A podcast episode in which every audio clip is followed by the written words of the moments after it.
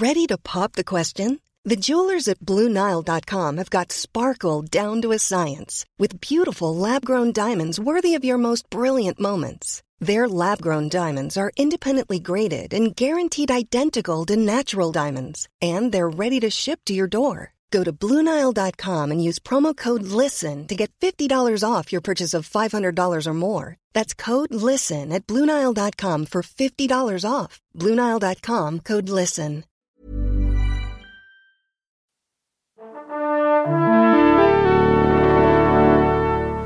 Bonjour. C'est moi Orson Welles. J'aime pas trop les voleurs et les fils de pute. Salut, c'est Nos Ciné, votre rendez-vous avec le cinéma qui vous arrive comme une flèche sous la délicate forme d'une extra ball. Qu'est-ce que quelques minutes condensées et intenses autour d'une sortie, en l'occurrence de Nos Pires Voisins 2, la suite de méga surprise Nos Pires Voisins, premier du nom, Neighbors en VO, toujours avec Seth Rogen et Zac Efron, toujours sous la caméra de Nicolas Stoller et dont Stéphane Moïsakis, ici présent, va nous parler. Salut Stéphane. Salut Thomas. Allez, c'est Nos Ciné Extra Ball spécial Nos Pires Voisins 2 et c'est parti. Monde de merde. Pourquoi il a dit ça? C'est ce que je veux savoir. Nos pires voisins 2 nous fait donc retrouver le couple Seth Rogen euh, désormais paré à accueillir leur second enfant et donc désireux de faire ce que font beaucoup de couples quand la famille s'agrandit, s'installer en banlieue, mais il va falloir d'abord vendre leur maison actuelle. Et le petit problème c'est qu'une fois encore une bande d'étudiants va s'installer juste à côté, sauf que contrairement au premier film, c'est pas une fraternité mais une sororité des filles très très énervées menées par Chloé Grace Moretz, craignant de ne jamais pouvoir vendre leur baraque avec un tel voisinage, le couple fait appel à leur ex-ennemi, à son ex-ennemi juré, Zac Efron, donc pour bouter les impétueuses hors du quartier, ça a l'air rigolo, mais est-ce que c'est si rigolo que ça, Stéphane? Euh, malheureusement non. Ah, Alors moi j'aime bien le premier. Je, je sais que c'est un, un- un film assez, euh, comment dire, enfin un, un postulat de base assez classique et archi, archi Mhm. rebattu dans la comédie. Donc Mais, le premier euh, c'était pareil, c'était un couple euh, voilà, bien, bien comme il faut qui voit s'installer à côté de chez lui une fraternité d'étudiants menée par Zac Efron. Voilà, donc c'était les, les- les films de frat boy un peu comme t'en avais dans les années 80, Mhm. remis un peu au goût du jour. Et euh, mais ça fonctionnait très bien. Je trouvais que c'était assez marrant. Le, le, le, le gap en fait entre entre les générations. Euh, de, de Seth Rogen qui sont pas pourtant si, euh, si euh, Non, qui sont pas si vieux que ça, Voilà, et qui sont euh, pas, qui sont pas, c'est pas un couple de 80 ans. euh, différents quoi de 80 ans d'âge différence. Mais le truc c'est que euh, il fonctionnait bien quoi. C'est à dire il y avait des petits dialogues comme ça qui, qui, qui mettaient ça en place. Genre c'est qui ton Batman préféré? Bah alors, il y en a un qui disait c'est Michael Keaton. Et puis l'autre répondait bah non c'est Christian Bale. Voilà t'avais des trucs sympas comme ça qui caractérisaient assez bien les personnages. Là la, la- la problématique de, de cette suite c'est que tu sens que c'est déjà alors un une suite qui a été faite assez vite par rapport à l'original sur le gros carton de l'original avec, se avec une idée de base en se disant bon bah, voilà bah, on va féminiser euh, ça Mhm.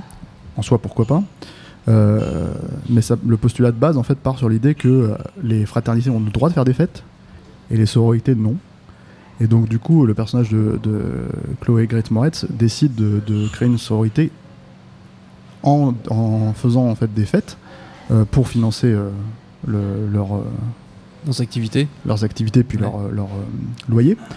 Et euh, ils utilisent en fait euh, l'idée même du féminisme en fait pour pouvoir s'en sortir quoi.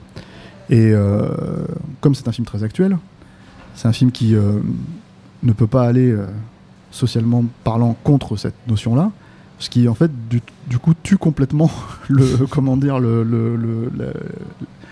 conflit dans l'œuf en fait. C'est-à-dire que c'est une résolution de conflit dans, dans cette suite la plus facile que j'ai pu voir dans un film depuis très très longtemps en fait. C'est-à-dire que les nanas elles disent bah nous on veut juste être euh, voilà on veut juste avoir les mêmes droits que les autres et là les autres ils les regardent et font ah bah vous avez raison en fait. Et donc du coup ils les laissent faire. et voilà. Et en fait c'est une raison évidemment en, cli- en climax ça arrive à la fin. Mais ça aurait pu arriver euh, au bout de 10 minutes de film et ça aurait été la même chose quoi. Et c'est tout que le problème. film aurait duré 10 minutes. Voilà, et mais c'est tout le problème, c'est que du coup, il n'y a pas vraiment de film à raconter. C'est tout le souci euh, qui est derrière. oui, c'est un empilement de gags euh, qui de- se base sur celui slap- du premier. euh, ouais. Voilà, et, euh, et surtout, il y a un autre truc, c'est que on retire.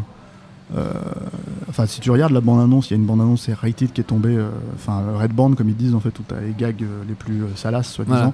La moitié des gags sont pas dans le film. D'accord. Donc, c'est un film qui est coupé, euh, expurgé de la Mm. plupart des choses. euh, un peu comme. une version euh, longue en Blu-ray, t'inquiète pas. Très probablement, mais et on verra si ça sera une meilleure, une meilleure version. Mais j'ai du mal à y croire parce que le problème, c'est qu'encore une fois, les enjeux de base Hmm. sont, sont, sont rendus caduques par, par l'idée en fait de. C'est-à-dire que si, si quand bien même en fait, c'est-à-dire depuis le début, le personnage de Seth Rogen et de, de Rose Byrne disent, disent ouais, ils ont raison, mais quand même non. Enfin, ils font du bruit quoi. Mais ils ont raison quand même. C'est-à-dire, il n'y a pas un moment donné où ils passent pour les gros cons, euh, Oui. les gros cons antiféministes qui comment dire, à un moment donné, découvrent que finalement, si, quand même, euh, tu vois, voilà. Non, non, ils sont, ils sont plus ou moins, c'est-à-dire que c'est des personnages qui sont en conflit, mais qui sont plus ou moins d'accord avec ce qu'ils défendent chacun de leur côté. Donc, euh, le truc, c'est que, voilà, on est dans la même logique un peu de tous ces films. On, en a- on avait fait une émission sur, euh, sur, euh, sur la comédie euh, voilà, euh, américaine et, et le, le- le- le gouffre en fait qu'elle traverse en termes de, de, de- de- dans l'idée d'être euh, d'être euh, subversif Mm. et sans aller jusqu'à jusqu'à demander à un film comme Nos pires voisins 2 de l'être, d'être subversif justement. C'est-à-dire qu'on a vraiment l'impression qu'il faut pas froisser euh, le public euh, visé, en l'occurrence les jeunes de 18-20 ans et les, et les- et les jeunes femmes.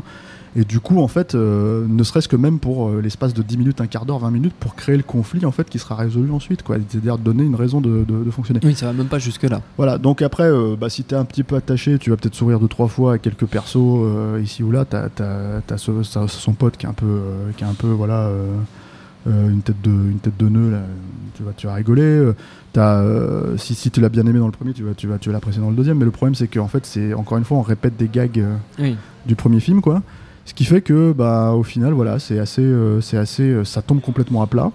Ça explique euh, le beat du film aux États-Unis. hein. Je pense que, je pense que, voilà, à partir du moment en plus où t'as publicité mensongère, c'est-à-dire on te dit bah voilà ce qu'il y aura dans le film et Oui, finalement tu vas voir le film et les gags n'y sont même pas. C'est-à-dire qu'en en fait on se plaint avec les comédies que certaines comédies proposent dans leur bande-annonce L'intégralité des bons gags. Ouais. l'intégralité des bons gags. Là, là t'as carrément l'intégralité des bons gags coupés. Donc euh, si tu, si tu trouvais ça un peu marrant, voilà, non, mais par exemple, t'as une scène, euh, t'as une scène où les nanas de la sororité décident de, de foutre la- le plus la merde pour faire peur à, à comment dire, à, à Un Seth Rogen Rogen. et. Et Ouais. t'en as une qui est complètement bourrée et qui, euh, qui est dans le, le- sur, le- sur la banquette arrière et quand il freine en fait Elle passe à travers passe la à vitre, travers la ouais. vitre et t'as tout un espèce de gag où tu la vois en train de passer au ralenti en faisant des doigts ou je sais pas quoi etc et en fait ça s'est coupé la scène y est mais t'as pas le t'as pas le T'as pas le passage le ralenti, un passage ralenti, le voilà. vrai gag euh, du truc. Pareil avec cette scène où, euh, où euh, elle se. Comment dire.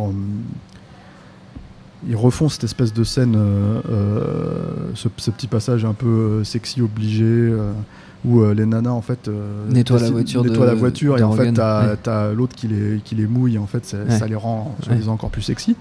Mais comme le film traite justement du sexisme et du, et de- du féminisme, en fait ils peuvent pas aller au bout de ce que Seth Rogen voit donc du coup en fait c'est pas du tout sexy c'est juste en fait c'est juste des nanas qui sont sur un, un capot avec de l'eau et lui qui dit ah c'est sexy sexy sauf que tu le vois jamais parce que le film n'ose pas euh, Aller jusque-là. justement aller Ouais. jusque là quoi donc t'as plein de moments comme ça où euh, on est dans euh, le politiquement correct qui était un peu dans la logique générale du premier dans l'absolu mais qu'ils avaient quand même réussi à, à défaire et puis après t'as des espèces de gags répétés comme le gag de l'airbag les, les- les passages obligés voilà donc c'est c'est une suite c'est une suite qui n'avait pas vraiment lieu d'exister pour le coup euh, et qui euh, comment dire euh, en paye le prix au box-office américain je pense qu'en France ça va être bazardé hein. Oui. Il n'y a aucune raison que ce film là Fonctionne fasse, ouais. beaucoup d'entrées quoi et, euh, et en plus enfin si vous voulez vraiment voir la suite de ce film là je pense que la- le, le DVD Blu-ray euh, sera largement, Ouais, ça sera sera largement largement suffisant. suffisant, Nos pires voisins 2, c'est en tout cas en ce moment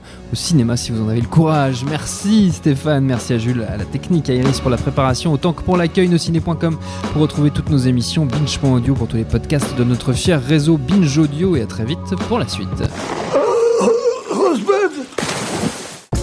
Bonjour, bonsoir à tous, c'est Mehdi pouvez me retrouver tous les vendredis aux manettes de No Fun, le podcast musical qui donne de l'amour à Herbert Léonard et à Gucci Mane. Disponible sur iTunes, SoundCloud, Deezer, YouTube, Facebook et Twitter. À la semaine prochaine